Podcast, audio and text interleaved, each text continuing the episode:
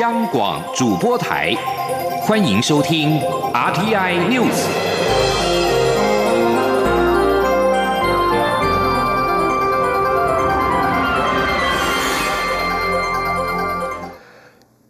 各位好，欢迎收听这节央广主播台提供给您的 RTI News，我是陈子华。联合国官方推特在今天再度贴出全球承认同婚国家的名单，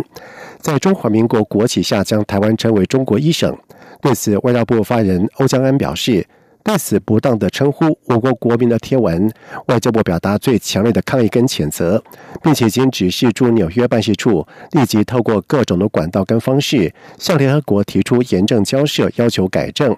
欧江安说：“联合国因偏袒中国的立场，让这个单纯的人权议题被泛政治化，不但严重误导了国际视听，更再度凸显联合国已经严重偏离中立原则以及联合国宪章精神。”外交部对此深表遗憾跟不满。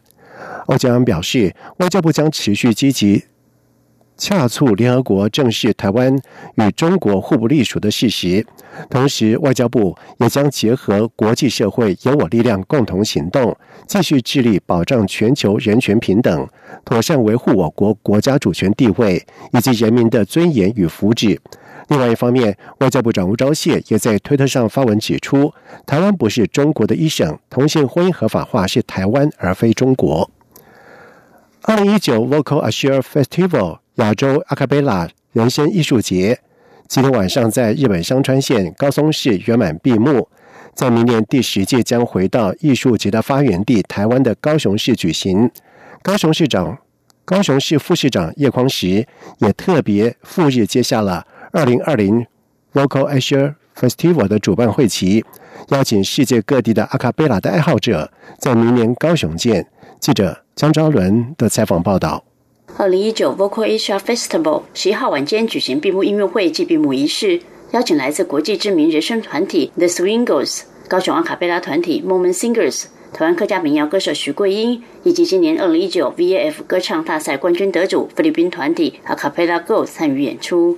今年 VAF 首度以节中节形式，成为举世闻名的日本香川县二零一九濑户内海国际艺术季官方合作伙伴。于八月九号到十二号期间，为艺术季带来多场人声音乐演出。艺术季艺术总监北川富朗认为，濑户内国际艺术季强调希望恢复人与人之间实际交流与交融，与 VAF 强调纯歌声交汇的和谐精神，可说相辅相成。很开心双方有这次的合作机缘。香川县知事冰田惠造也指出，濑户内国际艺术季主要是以装置艺术为主，但近年来增加许多表演艺术活动。很高兴今年能借由 VAF 人生演出形式，畅想濑户内海各个岛屿。并田会造说。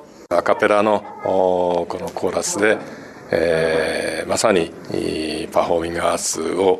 我们把这个阿卡贝拉，它也视为是这个表演艺术的一个延伸。那我们也希望说，透过阿卡贝拉的这个身体力行的这样的演唱的，可以畅想我们的这个各个岛屿。一手催生 VAF 的 Vocal Asia 理事长陈凤文，除了感恩有机会与来湖内国际艺术季一起合作，让 VAF 名声更为响亮。他也透露，正在与香川县政府进行一项关于关心麻风病人的慈善演出计划，未来双方将有更多深入的合作。由于二零二零 VAF 适逢十周年，明年将回到台湾高雄市举行。高雄市副市长叶匡时为此特别出席十一号晚间在日本香川县高松市举行的 VAF 闭幕仪式，并亲自从香川县知事滨田惠造手中接下二零二零 VAF 主办会旗。叶匡时说。明年是阿卡贝拉国际艺术节第十年，这个缘起于台湾的艺术节，我们非常的高兴，它能够在第十年来到台湾高雄市来办理。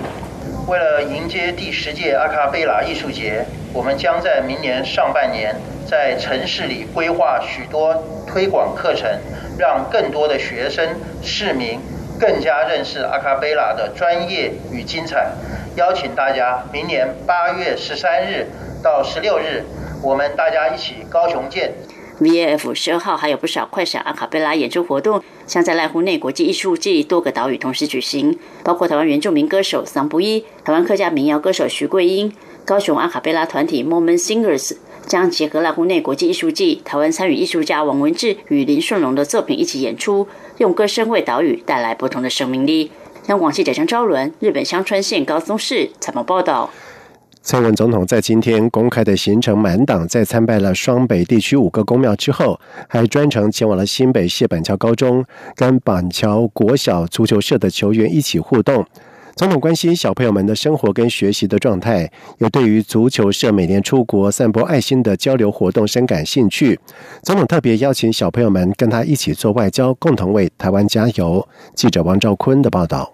蔡英文总统拜访板桥国小足球社。与小球员们一起坐在地板上闲话家常。总统感谢校长与足球社长的努力，不仅让小朋友们身体健康成长，还能养成社交与团队精神。由于板桥国小足球社每年都会出国交流，总统特别与大家约定，一起努力为台湾打拼外交。总统说：“我刚才仔细听社长讲，你们还有一个很重要的任务，就是做外交，是不是？”是。那你们要加油啊！要帮助我做外交，好不好？嗯，听起来好像不太那个。呃，帮总统做外交，好不好？对，你们做外交是很有用的。总统接受小朋友的提问，包括最喜欢的足球员、最喜欢吃的食物、喜不喜欢踢足球、什么东西最珍贵、当总统会不会很累等问题。总统分别回答说。他喜欢的球员是梅西，喜欢吃面包，但告诉自己要多吃米饭，因为台湾种植稻米，所以台湾人要多吃米饭。而他虽然从没踢过足球，但可以尝试看看。关于最珍贵的东西，总统表示，爱最珍贵，希望大家一路维持并珍惜这么多的爱，才会快乐成长。至于当总统累不累？总统反问提问的小球员：“踢足球会不会累？”之后，总统笑着回答：“那也还好。”总统最后在板桥国小足球队员的指导下，首度体验踢球与射门，还意犹未尽多踢了几次，场面相当温馨愉快。中央广播电台记者王兆坤新北市采访报道。中央广播电台在今天举办了二零一九央广泰语听友见面会，除了让听友跟主持人互动同乐之外，适逢台湾刚过完的父亲节跟即将来临的八月十二号泰国母亲节，也邀请了在台的太极义工以及新住民听友一同欢庆。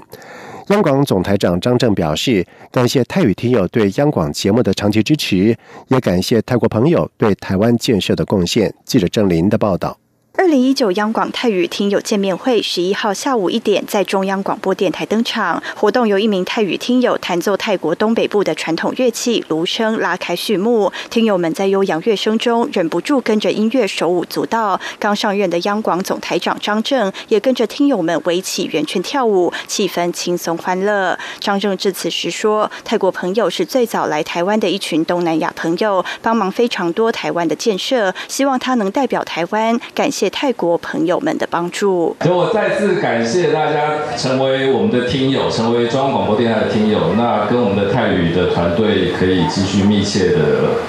交流吧。那也再次感谢大家来台湾帮忙台湾。我知道泰国朋友在台湾的那个帮忙非常大的，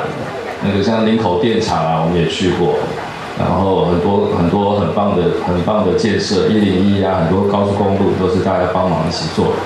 那我希望我也可以代表台湾，谢谢各位。张正表示，为了服务东南亚地区的听众，央广泰语节目自一九五七年开播以来，已经超过一甲子。除了把台湾的现况传播到泰国，央广从二零零六年元旦也开播境内印泰粤语的广播，提供在台移工及新住民适应居留、法令、婚姻、工作和语言等互动管道。出席活动的泰国驻台经贸办事处劳工处副处长张发则说：“泰国朋友来台工作很有福气，因为。”为有央广的陪伴，所有政治、社会、经济等资讯应有尽有。而泰国朋友远离家乡来台工作，因为语言隔阂和文化差异想家，听到央广节目也能稍减一些思乡之情。为了抚慰在台太极朋友的思亲之情，央广特别准备泰爱您影片，片中穿插六位在泰国的子女秘密为父母亲录制的祝福影片，让不知情的听友们又惊。又喜。其中嫁来台湾快三十年的单亲妈妈黄爱丽，看到女儿的影片，感动得眼泪直流。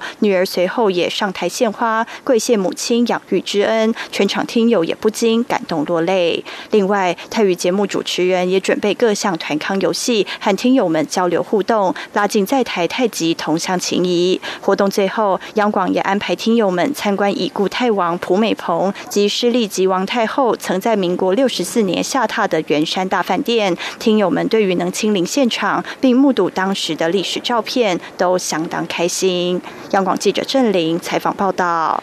健保署长李博章表示，健保署有庞大的健保的数据，除了目前的云端查询系统之外，在下一步将会开放研究单位提出申请，协助台湾发展精准医疗，而这对整体的医疗照护都会有很有帮助。记者肖兆平的报道。卫生福利部中央健康保险署凭借着台湾健保云端医疗查询技术，获得亚太经济合作会议各经济体的肯定，并在去年首度成功争取到十万美金的经费，支持台湾针对医疗云端技术举办国际研讨会。这场国际会议八号在台北盛大举行，除了 APEC 经济体官方代表踊跃出席外，新南向国家至少都派遣两。两名以上高阶官员与会。健保署署长李博章进一步表示，台湾的健保制度与数位服务发展的越来越好，正好数位医疗又是近年国际医疗的发展趋势，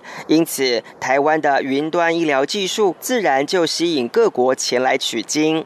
李博章还说，健保署的健保数据资料，下一步会与相关单位合作，共同促进台湾的精准医疗发展。他说：“所以我们现在很多大数据的时候，我们就让很多我们的产业哈，跟我们的就是我们的就是学术团体能够合作，那有来跟我们申请啊。他申请的时候呢，这些资料我们都去识别化啊，让我们的那个那个谁那个学界，他都会利用这个资料去做进一步的那个研究。那以后的话，我想这这对整个台湾来讲，很多不管是精准医疗，很多相关的精准的健康照顾，应该都会帮忙很大哈。”健保署也利用 A P P 建制了可以整合所有医疗记录的数位化系统，对医师看诊或民众了解亲人的健康状况都很有帮助。李博章说，在健保快医通里面啊，有一个就是点进去有个那个 App 里面有一个健保哈健康存诊的时候，那各位按照我们那个步骤这样进去的时候呢，就可以看到我们个人过去三年就医的资料。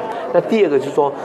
我们现在就是一个就是一个新购 account 的一个概念，就是说一个。个人的存款户，然后，所以，比如今天我的爸爸妈妈到医院去看病的时候，回来的时候问他说：“爸爸，啊，医师怎么跟你讲？得到爸爸妈妈的一个一个同意的时候呢，在我们的那个健康村诊里面，我们就可以看到爸爸妈妈的健康资料。”卫福部次长何启功表示，将云端科技导入医疗及健康照护的台湾经验，非常适合分享给全世界，因为医疗无国界，帮助别人也是帮助自己。中央广播电台记者肖照平采访报道。香港反送中在今天连续第十个周末发起示威，示威者在维园集会，原力游行到港岛东的北角，但是示威者似乎不愿让红色福建帮掌握了反送中的本色，改由铜锣湾转西行到湾仔，前进包围位于金钟跟湾仔之间的湾仔警察总部，而防暴警察也在晚上七点左右是连发催泪弹驱离，双方持续的对峙当中，而同一时间，另外有一批的示威者前往铜锣湾，在信和。广场对面的告示达道，以栏杆、脚锥等物品推切路障，不让车辆通往前往红磡海底隧道。另外，也有支持者下午的时候发起了深水步游行，在警方没有核准之下，示威者游行之后是采游击的方式，先后包围深水步。尖沙咀警署双方爆发激烈冲突，甚至互掷催泪弹以及燃烧物，至少有十名示威者被逮捕。而部分的示威者眼见尖沙咀的抗争行动遭到了警方的压制，又转移阵地赶往葵涌警署，同样上演了催泪弹跟镭射笔相互对峙的局面。有市民不满警方发出反对通知书，认为是打压市民游行集会的权利；有市民认为政府不回应诉求，仍会有示威者聚集。以上新闻由陈子华编辑播报，这里是中央广播电台台湾之音。无限的爱。向全世界传开，永恒的光。